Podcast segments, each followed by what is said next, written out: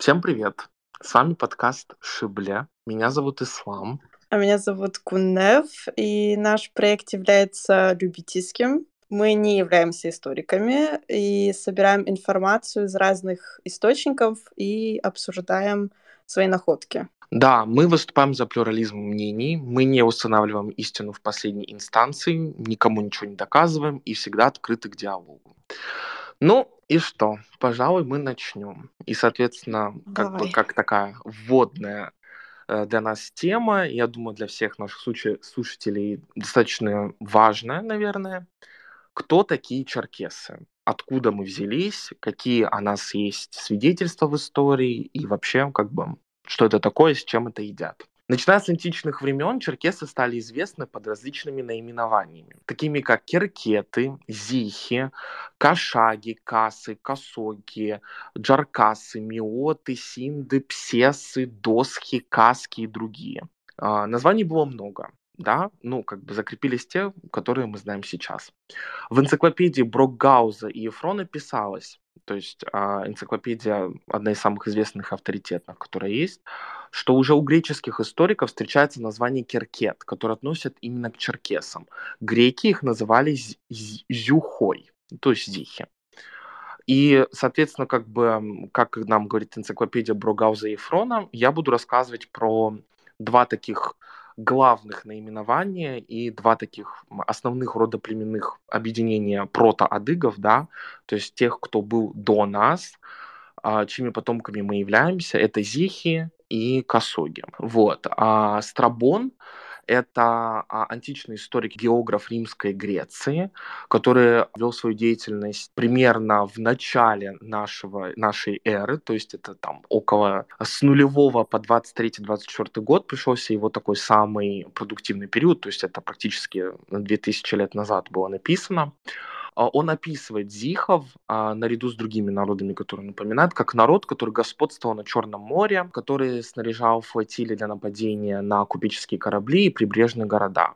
То есть уже 2000 лет назад было четко абсолютное упоминание того, что на той территории, на которой э, до сих пор проживают адыги, жили зихи.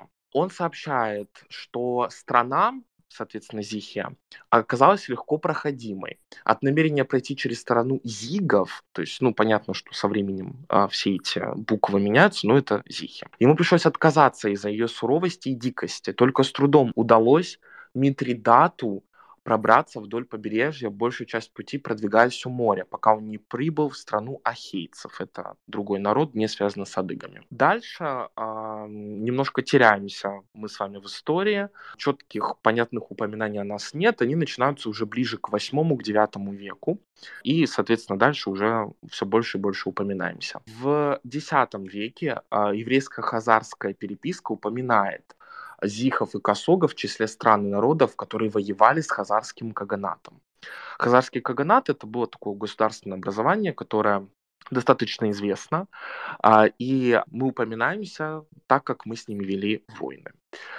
И уже более интересный такой период. На рубеже 8-9 веков Зихия, возглавляемая вождями или князьями, о которых я буду говорить позднее, была довольно значительной страной. То есть, в принципе, Наши соседи считали, что мы а, имеем какое-то значение, и, видимо, мы были для них важны.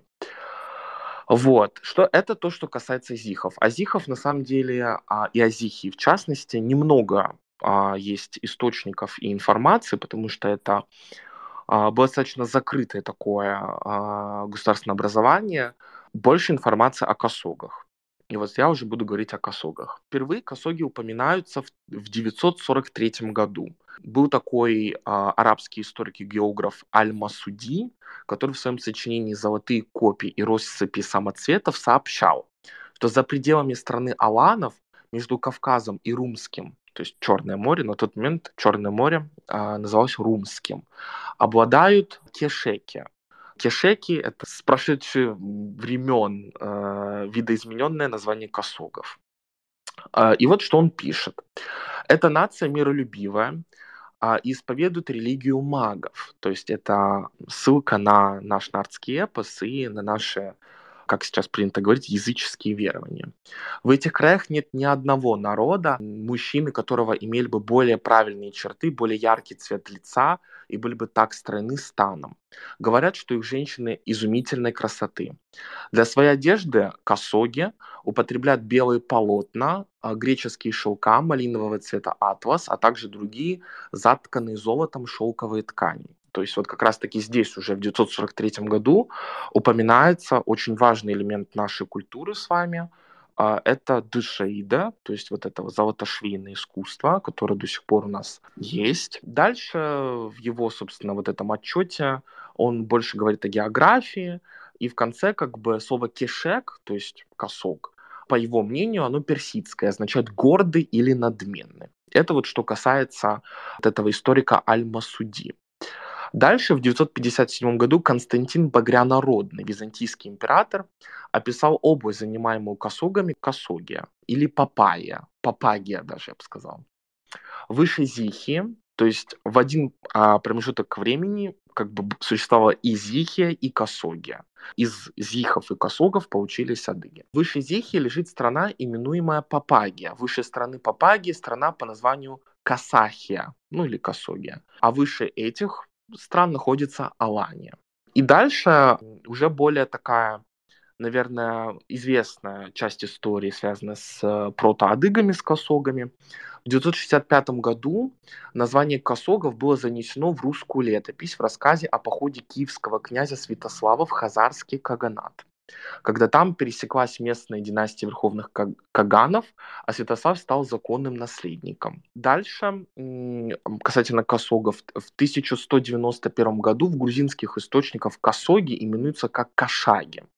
В частности, в грузинской истории восхвалений вененосцев сообщалось, что Кашаги участвовали в походе Вардана до Диане. Это такой был грузинский князь. И теперь я расскажу более такую, наверное, интересную историю, достаточно понятную. Косоги а, вошли в историю как бы и дошли до нас в основном благодаря своей тесной связью с Тмутараканским княжеством. Тмутараканское княжество существовало у нас около Черноморского побережья, там столицей был, если я не ошибаюсь, Саркел, и оно было а, и основано, и управляемое потомками Рюрика. И вот как раз-таки самое первое, самое главное упоминание об адыгах, которое уже достаточно четко подтверждено, оно связано с Тмутараканью. В 1022 году происходит столкновение Мстислава Тмутараканского, который является праправнуком Рюрика, с косогами. А, и здесь уже упоминается, что в этом сражении норманы-варяги дружины Ярослава, это брат а, Михаила Тмутараканского, а, были наголову разгромлены одними северянами, а косоги и хазары не понесли потерь, но получили земли в Черниговском княжестве для его обороны. Непонятно. Честно сказать, я сам до конца не понимаю, что здесь написано в этом плане. Но есть более понятная история, которую очень многие, наверное, а, слушатели, может быть, когда-то слышали или там в курсе учебной истории, там это тоже где-то упоминается. Было сражение, большое сражение между Тмутараканью и Косогами, которое как раз-таки возглавлял Стислав, ну или Михаил Тмутараканский. И когда две большие армии сошлись, Мстислав и предводитель косогов, которого зовут Редедя, то есть это в русской транскрипции, по-адыгейски это Ридада или Ридада, да, есть такое заведение в Майкопе Ридада, они э, решили вместо того, чтобы устраивать побоище и э, жертвовать большим количеством людей, они решили произвести поединок. Поединок между Мстиславом Тмутараканским и Редедией. Соответственно, Ридада Редейде – это первый косожский или адыгский князь, который упоминается в мировой истории. И о, то, что он существовал, это подтверждено. К сожалению, в этой битве Редедя проиграл, Мстислав Тмутараканский победил, э, и по заданному тогда обычаю он отрубил голову Мстиславу, но так как он очень уважал его, и э, он уважал его храбрость и его какую-то... Ридаде голову отрубили. Да, Ридаде отрубили голову. Сказал Мстиславу, да. А, да? Ридаде. Он э, взял двух сыновей Ридады э, и забрал с собой в Тмутараканское княжество. И два этих сына, они были э, крещены, они получили имена Роман и Юрий, И свою единственную дочь Мстислав Мутараканский выдал замуж за Романа. То есть он свою дочь выдает за сына своего, условно говоря, врага, которого он победил в поединке. То есть он таким образом проявил уважение к э, Ридаде, показал, что он очень уважает его как воина.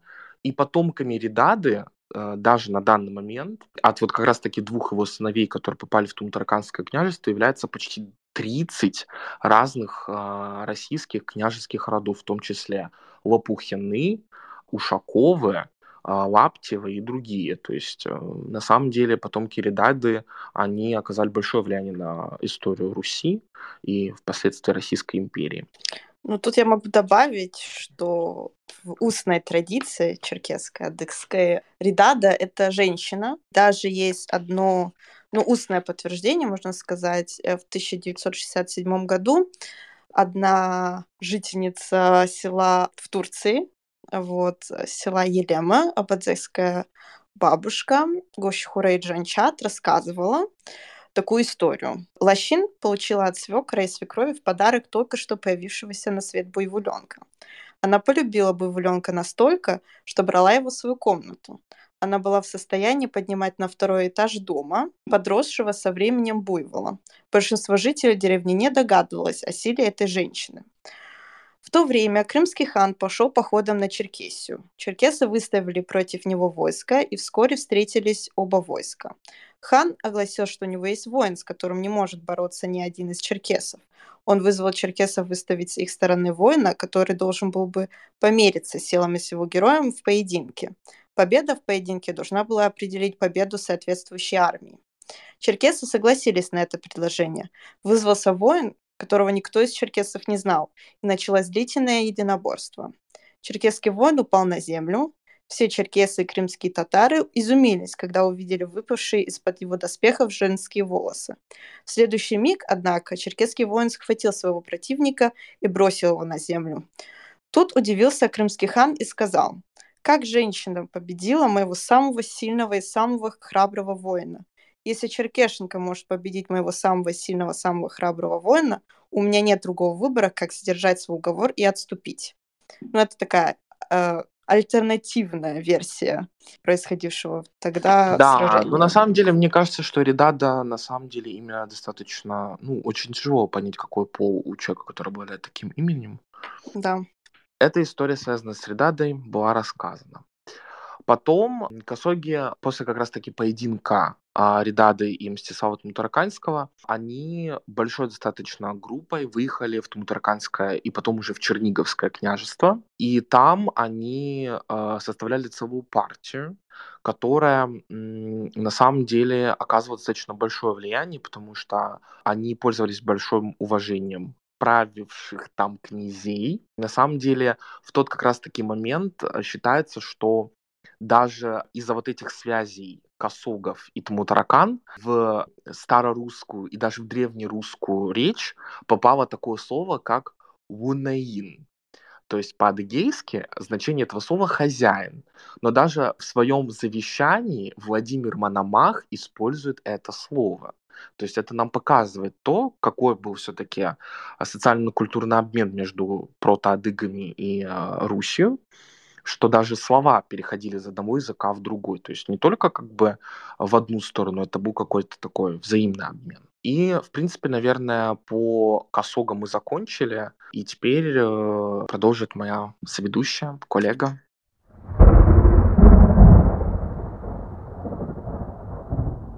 Да, ну, мы все знаем, что по всему миру нас называют черкесами, мы сами себя адыгами. Черкесов считают не только адыгов за границей, но и абхазов, абазинов, осетинов, чеченцев, всех, кто после военное время переселились Самое интересное, что означает вообще слово «адыга». Э, есть теория, что слово «адыга» происходит от двух слов «ад» и «тра». Со временем в ходе теории изменения языков отпало «д», и образовалось слово «адыга». Если расшифровать исконно происхождение слова, «ад» — это земля, и «тра» — это солнце.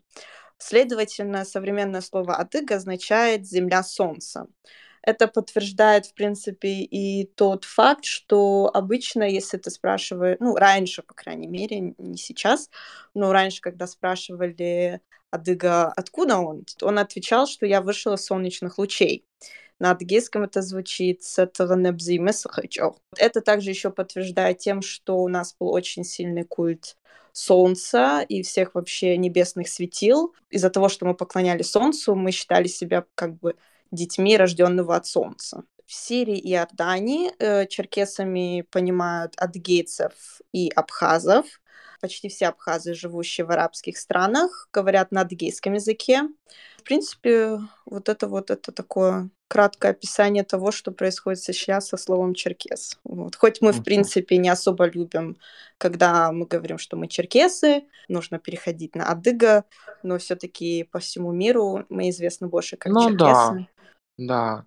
Я вообще, когда меня спрашивают мои знакомые, как вообще, как это работает, я объясняю на примере Германии, хотя я не знаю, правильно это или нет. В принципе, правильно. Потому что я говорю, что как бы есть Германия, а, а в Германии живут немцы.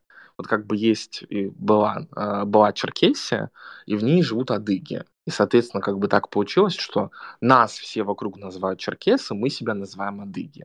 Правильнее, конечно, говорить, что мы адыги. Но для остальных, конечно, лучше говорить, что мы черкесы потому что это сейчас вообще да. такой момент достаточно вопросительный. Никто до конца не знает, как правильно все делается, хотя кто знает. И, наверное, перейдем к языку. Самое интересное. Да, можем переходить к языку. Да.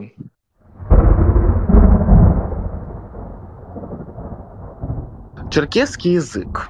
Вообще, по-научному это абхазо-адыгский или западно-кавказские языки. Это одна из групп кавказских языков, которая входит в северокавказскую надсемью. Здесь важно упомянуть, что все, что практически, а, о чем я сейчас буду говорить, все абсолютно подвергается сомнению, нету четко выраженной лингвистической теории происхождения языка, нету четких каких-то установленных связей с другими языками. Есть множество разных теорий, есть какие-то две основные теории, про которые я скажу чуть попозже, которые объясняют как бы происхождение языка и его как бы вообще э, состояние. Сейчас на данный момент общепризнано, да, то есть это, это не, скорее всего, неверно, но общепризнано, что абхазо-адыгские языки делятся на две основные ветви. Это у нас э, абхазские, адыгские, и между абхазскими и адыгскими находится убыхский язык. И абхазский делится на тапанта, ашхарский, садский и, соответственно, абхазские. Адыгские делятся на западные адыгейские. Почему-то в общей таблице, которая достаточно во многих источниках находится, есть отдельно беслинеевский акцент и отдельно кабардинский. И абхазо-адыгские называются северо-западно-кавказскими, потому что они находятся, их ареал вообще распространения – это северо-запад Кавказа. Вот. Вообще, на самом деле, э, та теория, например, которая мне ближе и которая мне больше всего нравится, это теория, которую вывел очень известный советский э, лингвист Всеволод Всеволодович Иванов, которого вообще зовут Кома Иванов ученый мировой величины, он знал практически 30 языков, он знал все диалектные языки адыгские, черкесские, а, он знал языки, которые вымерли.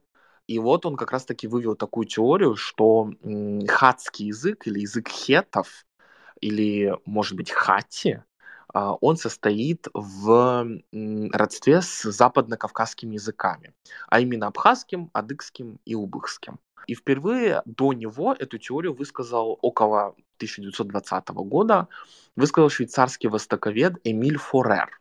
Сейчас можно считать гипотезу в целом доказанной при необходимости уяснения большого числа деталей в будущем. Это цитата а, Вячеслава Всеволодовича Иванова. А, дополнительным вообще каким-то признаком родства адыгов и хетов, и языков соответственно, это является схожесть а, культуры погребения хетов или хатов и адыгов. В научной сфере говорят, что это майкопская культура. Вот, по одноименному городу, а, который мы очень любим. Дальше есть вторая теория, а, что а, это теория лингвиста Касьяна, которая была им приведена в 2009-2010 годах. Он сформировал такое мнение, что прото-абхазо-адыгский язык хетов или хатов что они существовали в одно время. То есть, что адыгский не является продолжением языков хетов, а они являются просто родственными, они существовали в одно время. Но вот этот протоязык по этой теории, он утерян. И также, по его мнению, это два разных языка, которые находятся, они родственны, но это две разные ветви сино-кавказской макросемьи. Он считает, что распад языков пришелся на 11, 11 тысячелетие до нашей эры. То есть это очень-очень-очень давно. И согласно его теории, достаточно, я бы сказал, вопросительной. А кавказские языки а, были в одной же группе с языком страны басков, с языком басков, которые проживают, национальное меньшинство, которое проживает у нас на севере Испании. Да, Бильбао является столицей страны басков. И Енисейско-Бурушасская группа. То есть, по его теории, эти все языки являются родственными. Потом происходит, естественно, распад, распад, распад, распад. И он объединяет, так же, как и Всеволод Седович Иванов, абхазо-абазинскую группу, убыхскую и адыгскую ветвь в одну. И по его мнению, распад произошел около 640 года до нашей эры. Дальше распад продолжился, а адыгский распался на западный а адыгейский диалект, а восточный кабардинский. Это уже ближе к тысячному году нашей эры. И вот существует две таких теории. Но Вообще, наиболее популярная теория – это то, что абхазо-адыгские языки родственны с нахско-дагестанскими группами, и совместно они образуют северо-кавказскую надсемью. Но на самом деле свидетельств этого очень мало. Теория основана исключительно на территориальном как бы, родстве, что все эти народы и языки, они существовали примерно в одном ареале, и они оказывали друг на друга какое-то влияние и приобрели родство только исключительно из-за того, что они как бы находились рядом. Потому что, ну, мы знаем свойства языков и народов, и культур, что происходит такая диффузия, то есть обмен разными словами, фразами, и языки таким образом приобретают родство. И вот сейчас мы уже поговорим более подробно про убыхский язык, который, мне кажется, вообще это, я думаю, мы отдельно будем рассказывать про убыхский язык, потому что это это очень важная тема, и об этом расскажет моя коллега.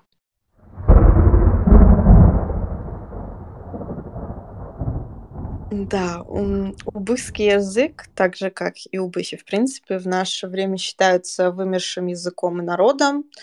Э, все прекрасно знают, э, благодаря чему, но, но это не основная причина, а основная причина была в том, что когда у быхов э, в Турции, которые оставались, в принципе, последние оставались в Турции, в 1980-х годах спрашивали, почему язык потерялся, и почему вы говорите на абадзехском диалекте, они говорили, рассказывали, по крайней мере, нас у быхов было очень мало. Мы не могли общаться с нашими соседями. Так однажды собрался совет старейшин, и было решено забыть убыхский язык и изучить абадзехский.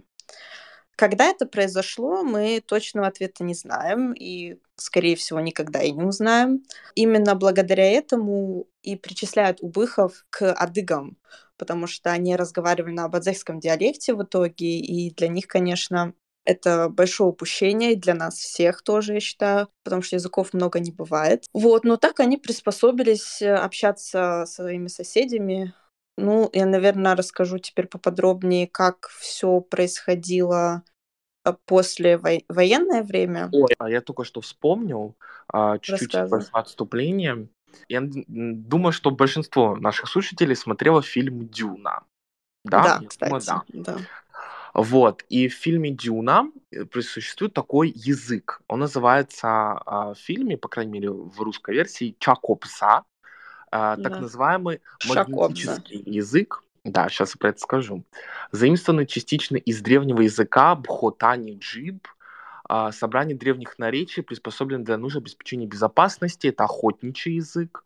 И, соответственно, согласно сюжету Дюны и вообще всей этой вселенной, а, он там получил распространение среди ряда группы народов, среди которых Бене Гессерит и фермены Аракиса, дом Артейдис Чакобза использовал как боевой язык. Суть в том, что э, создатели и э, писатели, кто, соответственно, написал Дюну, честно сказать, я не помню, кто конкретно написал Дюну, э, Чакобза — это Шакобзе по-адыгейски, это бжи, взято из бжедукского языка. Шаг обзе по-адыгейски значит язык охотников.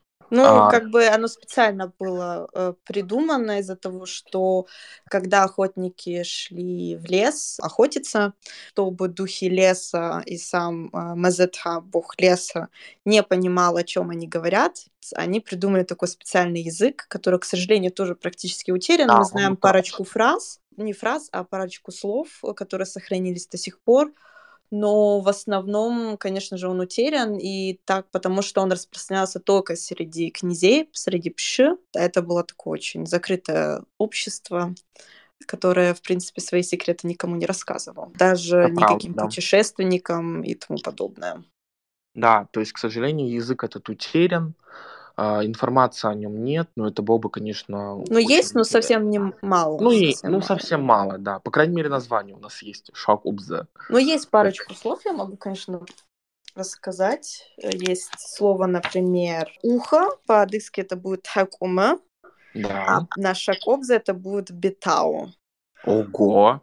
Да, ши – лошадь, угу. ши по-адыгейски, э, кепа, корова Интересно. будет по-адыгейски жем, а по-пшакобзе пшакокав. Ну или по чабы. Корова да. чаба, я Ну знаю. да. И тут сложно понять, по какому принципу, как они это все называли. То есть э, на основе да, там, вообще ни какой-то связи нет. или еще. Просто они, наверное, встали и решили, так, это мы называем так, это мы называем так. Да, видимо, так, так и происходит, потому что вот из того, что ты, по крайней мере, назвала, я никакой вообще связи не вижу с вообще. Это как будто абсолютно другой язык. Ну, я могу добавить, что э, убыхский язык вообще, э, когда его изучают э, лингвисты и ученые, э, и, по крайней мере, изучали, очень многих вообще удивляло, если я не ошибаюсь, количество звуков в этом языке. А, потому что да, там было больше, чем в адыгском, по-моему. Больше, чем в адыгском, и на уровне каких-то африканских языков, там с э, вот этими скликающими буквами, а, да, которые вообще для нас звучат как что-то абсолютно не из нашей вселенной. Таковым был тоже убыхский, и, к сожалению, вот э, так случилось, что он потерян. Носителей, живых носителей убыхского языка уже нет. И, наверное, вот дальше продолжим про политическое деление. Да, э, за счет того, что, как мы все знаем, после войны, ну, адыги поделились, вот, а были те, которые остались как бы в Черкесии, назовем это так, и те, которые переехали в Османскую империю. Самое интересное, как развивался алфавит с каждой их сторон, и как пришлось к тому, что, например, в Турции адыги как бы разговаривают, но не пишут на адыгейском языке или еще какие-то там ситуации. Вот в царское время, э, послевоенное, в принципе, изучение адыгейского было разрешено и принимался арабский шрифт. Вплоть до после Октябрьского революционного времени, до 1928 года. В 1928 году была введена латинская графика, которая действовала до 1938 году. И после как бы перешли к кириллице. Разработал алфавит советский лингвист Яковлев. Я вот хотел по поводу латиницы кое-что сказать. Я э, из-за того, что я работаю с архивами периодически, и я смотрю старые документы, которые есть, которые сохранились, э, я видел документы, которые были написаны на латинице. То есть это документы государственные по Черкесской там, автономной области и так далее, э, сразу после революции. И на самом деле я как бы знаю английский, ну, как знаю, ну, в общем говоря, знаю. И вот как бы даже вот это базовое понимание английского какое-то там, да. которое в школе нарабатывается, и у меня получилось все прочесть абсолютно. То есть, да. на мой взгляд, это намного... Ну, ну для меня, я вот на мой личный счет, я тоже смотрела разные варианты. Мне угу. даже латинский вариант э, алфавита больше нравится и легче он пишется, кажется, чем Он кажется более органичным, мне, да. на мой взгляд. Да. Ну, из 1938 года это все, ну, так изменялось чуть-чуть, но все в основном на тимиргойском диалекте. Вот, что сейчас идут большие тоже споры, может перейти на бжедукский диалект или еще на какой-то диалект, что я считаю полностью бессмысленным. Или на абадзехский. Да, или на абадзехский. Ну, в принципе, ну, вообще считается, что на абадзехском, чистом абадзехском тоже мало кто разговаривает, только в основном те, которые уехали в Турцию. Это тоже такой спорный момент. Это правда, потому что у нас э, есть родственники в Турции, и когда наши родственники ездили к ним там в нулевых, а, там жила, еще была живой э, их прабабушка, которая говорила на чистейшем абадзехском диалекте. Ну, просто да. чистейшем. Все, кто туда поехал, они, конечно, они были в шоке от того, как она разговаривает, потому что у нас такого уже, например, нет. Да, к сожалению. Ну и понятное дело, что это то, то, что происходило в России, то, в принципе, особо ничего не изменилось с тех пор с советских времен. А вот за границей э, в Османской империи все намного интересней. В Стамбуле э, в 1897 году черкес Ахмед Кавид Паша, используя арабский шрифт, разработал и издал учебник черкесского языка он имел заглавие адыгский алфавит или черкесский алфавит. Из-за того, что было очень много и абхазов, они возмутились, потому что это же не черкесский алфавит, это адыгский алфавит, а все шло под названием черкесский алфавит. И абхаз Мустафа Бютбе в 1908 году составил для абхазов и черкесов уже двуязычный учебник, под заглавием «Черкес Алифпа Апсишулам», то есть, видимо, черкесский алфавит и абхазский.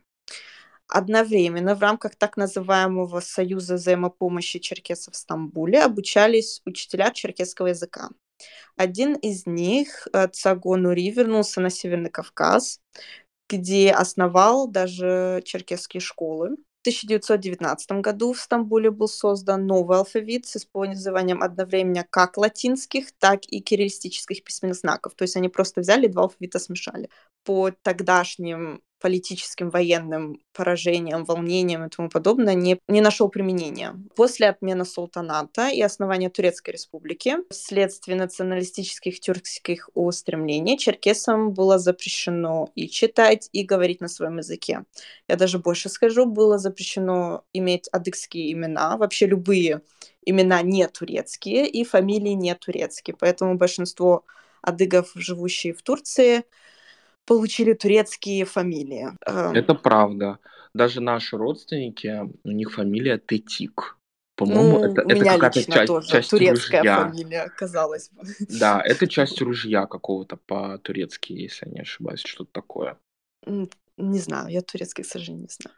Я тоже. И это продолжалось в основном до 1960 года. Конечно же, за счет стольких лет эм, не изучение родного языка. В принципе, в аулах э, старались говорить на адыгейском языке, а, потому что бабушки, дедушки говорили только по-адыгейски. В принципе, насколько я знаю, были школы, ну, в которых по-адыгейски говорили. Но как только ты перебирался куда-нибудь э, в город, э, это становилось большой проблемой, потому что, ну, как ты будешь в Турции без турецкого языка. Вот. И за счет этого, конечно, многие потеряли ту возможность изучать свой родной язык, именно письменный язык, хоть, на, хоть каким алфавитом, каким хотите. Но только после военного путча в 1960 году э, и изменения Конституции Турции были даны существенные культурные свободы нацменьшинствам. И в этих же рамках э, событий была предпринята удачная попытка распространения среди черкесской молодежи Турции именно использование кириллистического шрифта, которого прислали как бы из Советского Союза.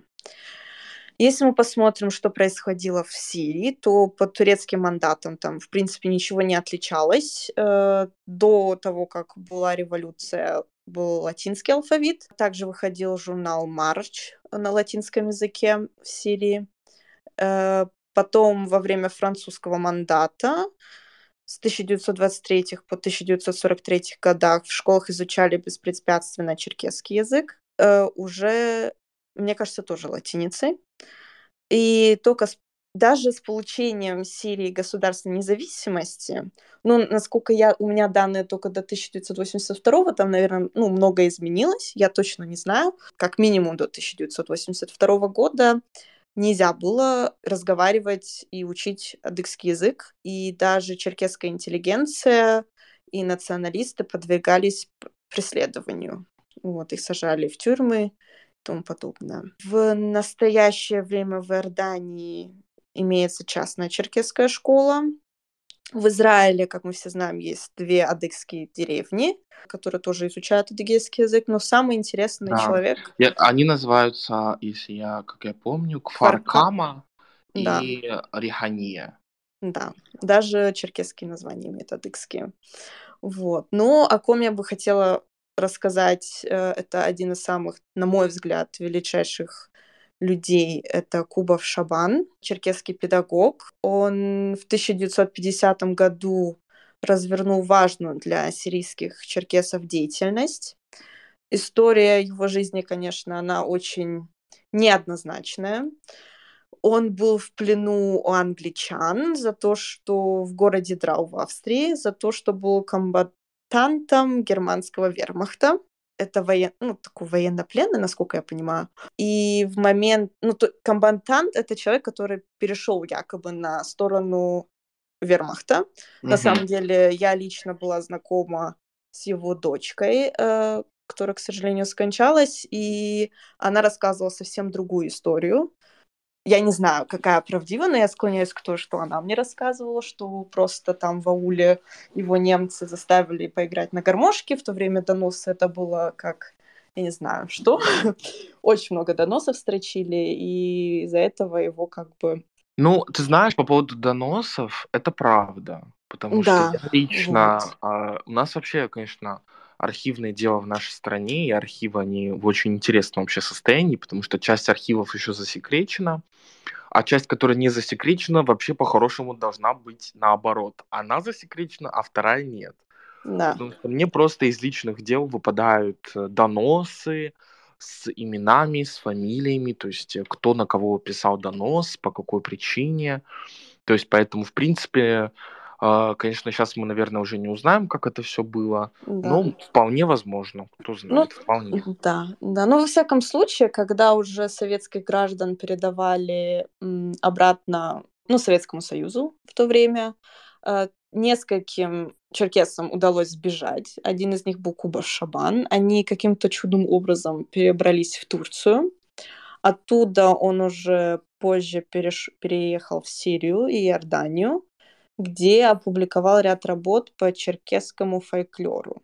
И это одно из самых важных и главных работ, которые у нас есть в истории, потому что если бы не он, наверное, у нас не было бы того варианта, того количества фольклора именно заграничного, можно так, наверное, сказать, э, тех адыгов, которые уехали, потому что в то время, понятное дело, никто этим не занимался, никому это было неинтересно, и вот он один такой, был и собирал, и у нас даже, у нас лично есть книги, которые он выпустил на латинице, на, латинскими буквами, именно вот этот весь, все, ну не все, но часть э, тех собранных песен и рассказов, э, которые он в тех годах собирал. Ну, Куба То Шабан... есть он, по, по сути дела, как бы, как такой, он делал то, что сейчас делает World Records. Да, можно так сказать. Mm-hmm. Да, ну и скончался Кубов Шабан в 1974 году в США. Он с, э, с тех пор не вернулся на свою родину ни разу, о чем он очень сильно тосковал. Он не видел свою дочку с пятилетнего, мне кажется, возраста, не знаю, там она была очень маленькая. Она осталась в Советском Союзе, а он вот сначала в плен, а потом бежал и так и не увидел. Трагичная его. судьба на самом деле. Да, Траг... но о нем можно, конечно, рассказывать отдельную комнату про все да. всю его историю жизни, что он сделал для нашего адыгского народа. Угу. Вот. Эм... Ну вот я хотел упомянуть, мы немножко э, ушли. Мифоэпический алфавит. На самом деле создатель этого алфавита, его зовут, э, если я сейчас не ошибусь, его зовут Руслан Даур. Он вообще, это на самом деле очень интересно, как у него так получилось это сделать, потому что он использовал элементы из адыгских тамыра как основу для создания букв и письма. очень интересный. У него есть такая работа, которая называется «Черкесская каллиграфия» э, или каллиграфия. А, ну, в общем, а в этой работе он как раз-таки показывает весь этот мифоэпический алфавит. И в том числе у него в конце этой работы большой сборник тамыра, которых он использовал. И как вообще он видит взаимосвязь между языком и тамыра каким-то, да. Для тех слушателей, кто не знает, что такое тамыра, известно такое слово тавро. То есть это, по сути дела, был семейный родовой знак, которым клеймили, например, животных. Где его еще, кстати, использовали, я не знаю. Вот кроме клейма. Ну, мне кажется, в принципе, только клеймо в то время особо... Да, то есть тогда не было такого, как сейчас, то есть не вышивали его а, на каких-то транспарантах, его не использовали. Хотя, может быть, свадебные транспаранты. Ну, Знаешь, свадебные, когда... я думаю, да. да, да, может быть, да. да. Это вот традиция, которая возродилась. В основном, как бы, ну и вот эти все знаки, они одни из, наверное, из самых старых вообще способов передачи информации, потому что они передаются там из поколения в поколение тысячелетия. Но мы забыли и... сказать вообще, что а. у адыгов не было письменности, поэтому мы ну, рассказываем все эти алфавиты, разные момент. варианты, потому что, к сожалению, ну, официально не сохранилось никаких э, пись... никакой письменности. Мы постоянно использовали что-то другое, и вот э, историки, этнографы, видимо, тоже пытаются что-то найти, что могло бы подойти под вариант письма. Да. И на самом деле это очень интересно, потому что как бы мы граничили с Грузией, у которой вообще абсолютно такая развитая, очень разветвленная культура, очень своя есть письменность, которая на самом деле она напоминает вот этот мифоэпический да. алфавит, который был разработан, она немножечко похожа. Вот. Ну, еще есть, кстати, вторая теория, которую я тоже читала, когда mm. занималась иероглифами э, в плане этих, как они называются по-русски? Подождите, я забыла. Дышееда. Вышивали ну, мы... Золотошвейное, да. Да, золотошвейном искусстве мы использовали специальные такие э, рисунки. Вот. И есть теория, что с помощью этих рисунков передавали какую-то информацию, потому что каждый рисунок, он что-то означает. И почему он был утерян? Э, из-за того, что мы писали на коже, коровьей кожи, а это все очень сильно, ну, оно понятное дело, что ну, оно недолговечное. Да, но да. недолговечное, и те люди, которые этим занимались, они их пугались, они жили там в лесу, как лесничие, они были типа магами, и только они имели возможность расшифровать этот тайный как бы язык тоже, можно так сказать. Да, вот. на самом деле все так окутано тайными загадками э, в, во всей этой истории и происхождении языка и многих разных традиций, поэтому э, мировому сообществу научному есть что изучать, это точно. Ну, не только мировому, нам самим, конечно же. Нам самим, можно нам идти начала, заниматься да. этим всем, потому что Это если правда. не мы, то кто на самом да. деле? Нужно ну вот, кстати говоря, очень большая как бы проблема того, что у нас а, ну только в поствоенный период появилась письменность, так как я занимаюсь генеалогией, то есть я делаю там семейные древа, изучаю рода, их взаимосвязи, собираю какую-то такую информацию, это привело к тому, что самый такой потолок информации, которую можно найти и устно, и письменно, это примерно там наши там и наших слушателей поколение прапрабабушек, прапрадедушек. То есть это всего, господи, ну сколько это поколений? Сейчас бы еще посчитать. Ну, в общем, это приводит к тому, что дальше вот эта информация, она теряет. Самое интересное, что по Хабзе, сколько поколений должен знать человек по Хабзе своих? 7-8, что-то такое мне кажется. Да, и вот это сейчас как раз-таки, даже если сесть и очень сильно постараться, это при очень большом везении можно получить вот эти 7 там или 8 поколений. Это буквально там дикая-дикая удача. И чаще всего, кстати, большие древа и именно большие в сторону старости, то есть времени, да, то есть когда есть и 7, и 8, и 9 поколений, это какие-то рода и какие-то семьи, которые а, имели какое-то высокое социальное положение в адыгском обществе. То есть это, может быть, были тлекотлеши, да, дворяне, может быть, это были пщи, может быть, это был кто-то вот э, из аристократии, из дворянства, потому что для них это было очень важно, это была очень большая часть жизни, часть культуры, часть общества, да, то есть взаимосвязи родов,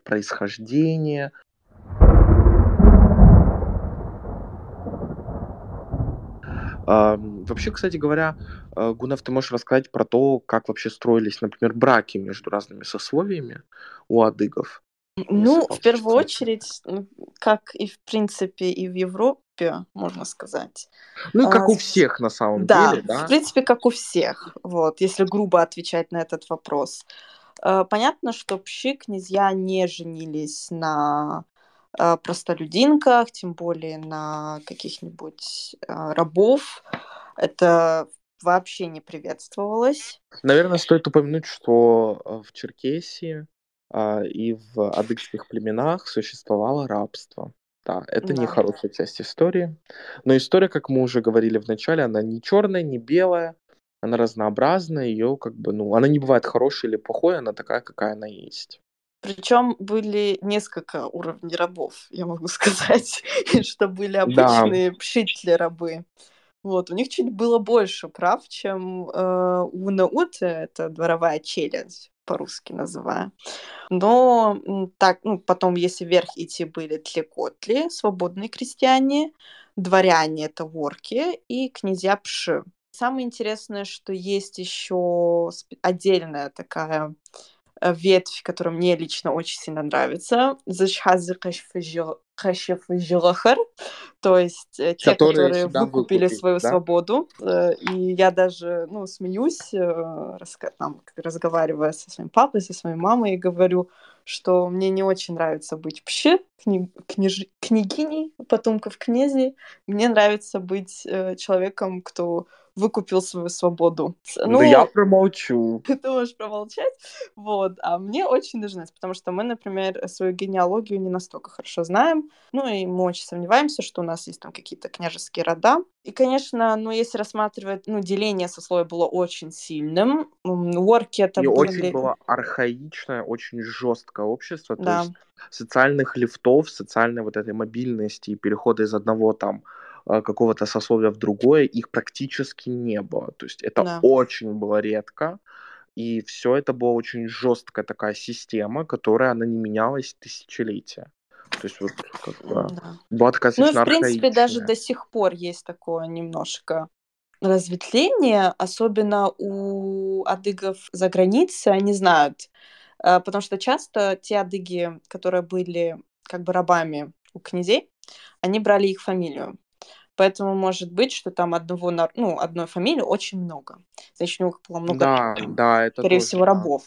И до сих пор э, помнят, э, кто был э, кем, кто был там рабом, а кто был там князем, как бы кто из такой семьи, которая была рабом, и они не заходят в одну как бы комнату. То есть я слышала рассказы лично от вот это вообще, людей, которые раз слышу до сих пор как бы боятся садиться если его семья была рабом семьи другого человека. Вот. Ого. Это, но это больше сохранилось у адыгов, которые там за, за границей. Да, ну вот я просто как бы немножко можем привнести личных историй по своей материнской линии. Как бы всегда, когда-то там в детстве я там слышал, что, ну, у нас это принято, да, у нас вот многие очень любят говорить, что мы были князьями, и мы были князьями, все были князьями, все были хорошими, у всех все было прекрасно. Ну, конечно, такого не бывает, что везде все было хорошо, э, и как бы уже понятно дело, что современный мир, это все на самом деле очень странно для нас, чуждо, но это часть истории, которую нельзя забывать, она должна быть, но она не должна определять наше настоящее. Мы ее должны хранить, но не должны э, давать ей влиять на то, какие мы сейчас люди и как мы себя ведем, как мы общаемся с кем-то. Да, это однозначно, это однозначно. Да. И вот э, по материнской линии мне всегда моя бабушка говорила, что вот род твоей мамы, э, что они были князьями, что они были князьями. И как-то это просто вот этот нарратив у меня был в голове, я никогда так не задумывался про это конкретно. Э, и вот с того момента, как я начал заниматься генеалогией, я нашел даже, ну, как бы, дальний мой родственник по вот материнской линии из этого рода, род Хагундоковых. А, он а, сам ездил и в Турцию, и в Иорданию, и в Кабарду, то есть он провел огромную работу еще в, в, в середине 90-х, в конце, в нулевых, и мне эту работу его передали, его, собственно, составленные таблицы и генеалогии, то есть как бы я использовал его материалы, он находил, и даже там были выписки из архива а, Кабардино-Балкарии, где есть письма, которые написаны лично моим. О, боже мой, это, получается, уровень, это четырежды мой прадед, то есть пра-пра-пра-прадед.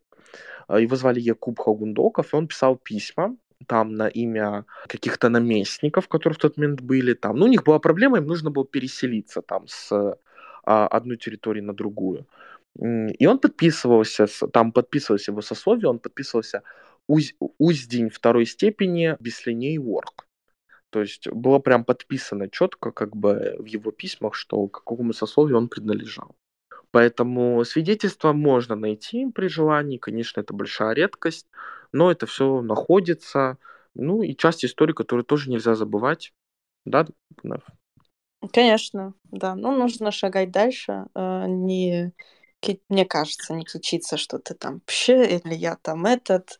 Э, столько пще, сколько люди говорят, что они являлись пще, в жизни не было у адыгов.